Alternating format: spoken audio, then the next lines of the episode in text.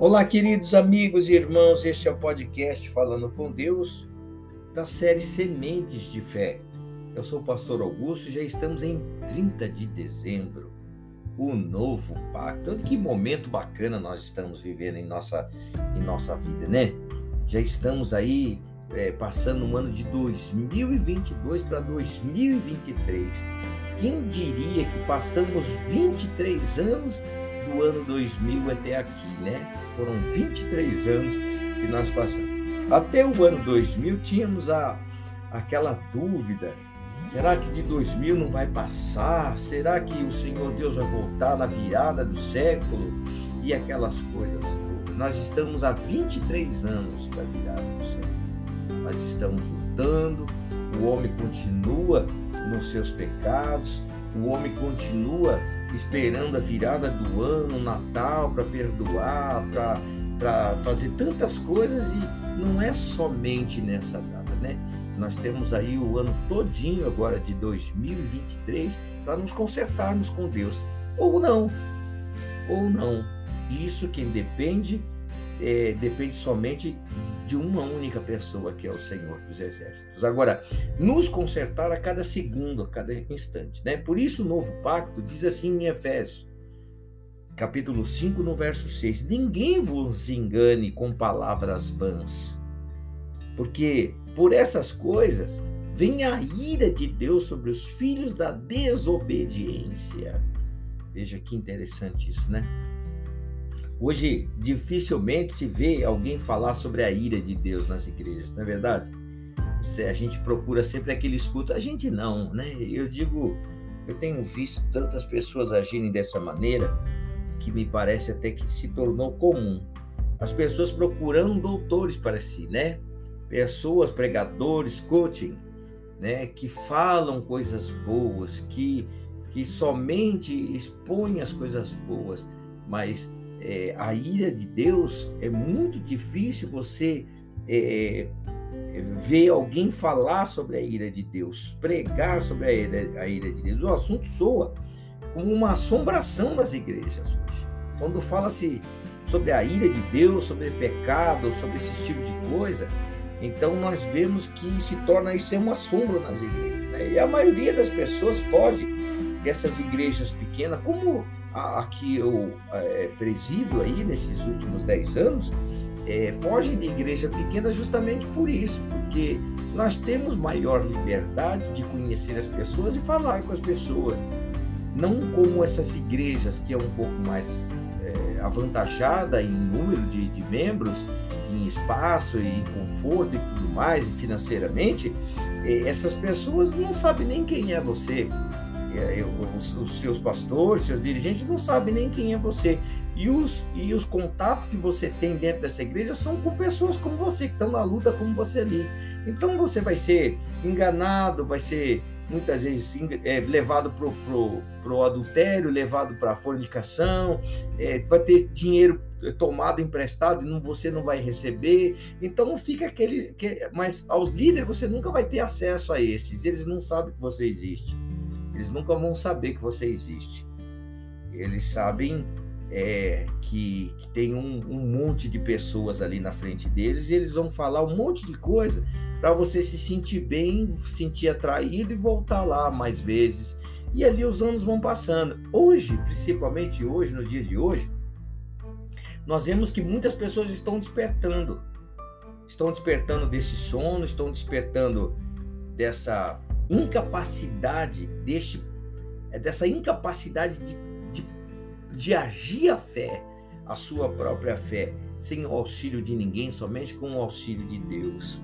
Então estiveram dentro destes lugares e o tempo passou, passou, passou, passou mais um ano e eles estão da mesma maneira. Houve assim um, um, um testemunho aqui, um testemunho ali, um milagrezinho aqui, um milagrezinho ali, mas isso tudo não, não é sinal, isso tudo não é afirmativa é, de que você está salvo, de que você realmente, quando é, findar essa tua, o teu labor aqui nessa terra, é, é você vá para a presença de Deus, ali como diz o Evangelho. Enfim.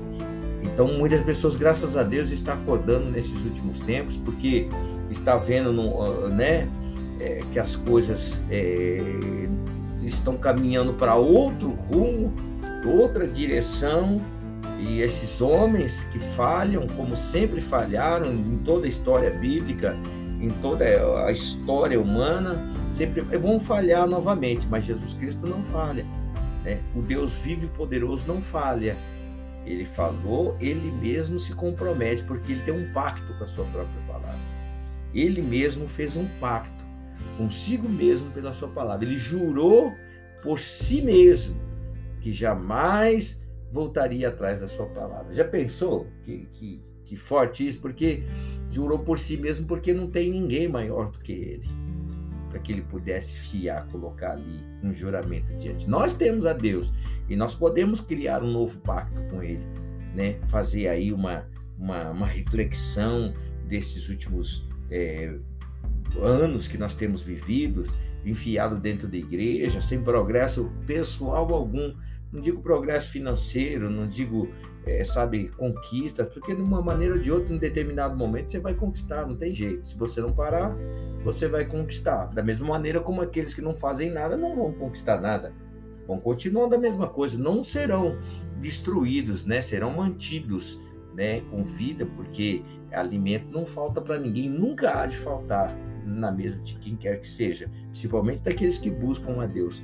Mas a salvação, isso aí já é um algo pessoal de cada um e você precisa se examinar. Então ninguém vos engane com palavras vãs, porque por essas coisas vem a ira de Deus sobre os filhos da desobediência. Efésios 5, verso 6. Então, é óbvio que dificilmente você vai ver alguém falar sobre a ira de Deus. O assunto que assombra a igreja e parece que o medo de perder membros obriga alguns pregadores a omitirem esse assunto, sabia? Misericórdia, amor, graça de Deus estão sempre em pauta nos cultos, todos os domingos, todos os dias da semana estão lá. A libertação é só falando de coisas. Muito dificilmente você ouve um pregador é, nato, né? Aqueles que nasceram de Deus, né? Então são assuntos que é, atraentes esses assuntos de amor, de graça de Deus, que satisfazem todos os tipos de público. Ah, o bêbado, o maconheiro, o ladrão, a prostituta, eles vão, eles vão satisfazer, mas eles não vão trazer arrependimento. Eles não vão trazer arrependimento, né? Não estou dizendo que a palavra misericórdia, amor e graça não faz parte do, da liturgia do culto a Deus. Sim, faz, mas num determinado momento. É como o agricultor que prepara a terra, depois lança a semente. E depois de lançada a semente, ele tem que esperar a vontade de Deus, que é a chuva. E a chuva caindo, vai lá matar a semente que está, está, está lá dentro. Jesus contou uma parábola da semente que, se ela não morrer, de maneira nenhuma vai dar os seus frutos. Então, você vê que tem um tempo. Então, não é só é, é, é misericórdia, amor e graça de Deus que se pregam, mas tem que justamente a, a, a preparação a preparação para o reino de Deus é a ira de Deus, é a desobediência, é todos os erros da pessoa humana, porque isso é fato entre nós, né? Aquele que diz que não tem pecado, esse é mentiroso, né? Então, você vê que esses tipos de assunto eles atraem em todos os tipos de público, né? Não incomoda ninguém esse tipo de assunto. Nem mesmo ao diabo, o inferno, não incomoda. Então a igreja vai de vento em popa, né? Para onde eu não sei. E antes, por, por acaso, né? Eles vêm é, sensibilizando as pessoas e causa então aquela sensação de que o Deus, Papai do céu, no final das contas vai abrir a porta no geral aí vai liberar geral para a galera, né? É o que até esse tipo de linguagem a gente tem visto chamar o Senhor de você e tudo mais. Mas enfim, é difícil imaginar a ira de Deus quando a sua própria palavra diz que ele é amor, não é verdade? É muito difícil, realmente, está lá em 1 João, capítulo 4, verso do 8 ao 16, diz que Deus é amor, mas o fato é que ele é tanto amor como justiça, meus irmãos. É o que nós devemos entender. Há quem pregue amor, há quem pregue misericórdia, graça de Deus, mas não pode omitir as outras coisas, não é verdade? É o que diz a Deus. Deus fala assim: olha, você dizima o seu coentro, a hortelã e papapá, o cominho, e você dizima, dizima tudo que entra na tua vida e tal, tal, tal, mas se omite de perdoar, se omite de, de, de, de se, se, libertar dos vícios, se omite de tantas outras coisas. Jesus falou: deveis fazer sim essas coisas e não se omitir nas outras coisas. Ou seja, Ah, tem muita gente que dizima, fala, ah, eu, porque eu dizimo eu vou beber, fazer, acontecer. Não, o teu dízimo não vai franquear a entrada dos céus para você, mas a misericórdia de Deus e a justiça de Deus vai. Então, mas o fato de que ele é amor é, é verdadeiro, acontecer com toda certeza, mas ele é justiça também. E, e, o Senhor, quero lhe dizer, jamais vai tolerar injustiça ou pecado. Ele, ele é intolerante à injustiça e pecado. E quem o conhece e crê na verdade dele, é, mas vive na mentira, está brincando da fé, né, meu irmão? Está brincando de fé. Israel, olha, por exemplo, Israel ele enfadava o Senhor. Sabe o que é um enfado? É um peso, um fardo? Ele enfadava o Senhor com pensamentos idiotas. Pensamentos idiotas. Quais eram os pensamentos idiotas povo de Israel, pastor? Eles, eles achavam que a observância das tradições religiosas compensava seus pecados. Eles cometiam pecados até dentro do Santo dos Santos. E quantos, quantos sacerdotes foram mortos dentro do Santo Santo precisaram ser puxados pela corda que amarravam na cinta? Quantos? A história vai lhe falar isso. A Bíblia não está escrito, mas a história vai lhe falar. E por que que o Senhor Deus mandava com que o sacerdote se preparasse durante muito tempo para poder entrar no Santo dos Santos oferecer sacrifício ao Senhor? E mesmo assim entrava com uma corda amarrada na cinta e com um sinete. E se porventura o sinete é, parasse de mexer lá, de fazer barulho lá dentro, era sinal de que o, o sacerdote havia sido morto por Deus ali dentro, porque estava em pecado. Então, o que pensar disso, não é verdade? Né? Você, você vai entender. O Israel estava brincando com Deus. Estava simplesmente brincando com Deus. Eles, eles achavam que somente aquela aparência religiosa, aquelas tradições compensavam os seus pecados. É mentira. E é o que tem acontecido ainda hoje, meus irmãos. Isso que eu estou falando com vocês, principalmente entre os crentes.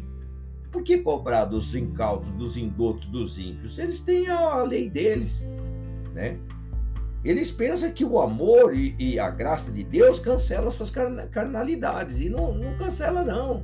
Muito pelo contrário. Olha o que diz o livro do Velho Testamento, lá em Números, capítulo 14, no verso 18, diz assim: Esquecem que o Senhor é longânimo e grande em misericórdia. Olha que maravilha, que boa pregação, na é verdade que perdoa a iniquidade e a transgressão, ainda, olha essa parte que ninguém gosta de ouvir, ainda que não inocenta o culpado. E assim segue aí esse verso, você pode ler lá em números.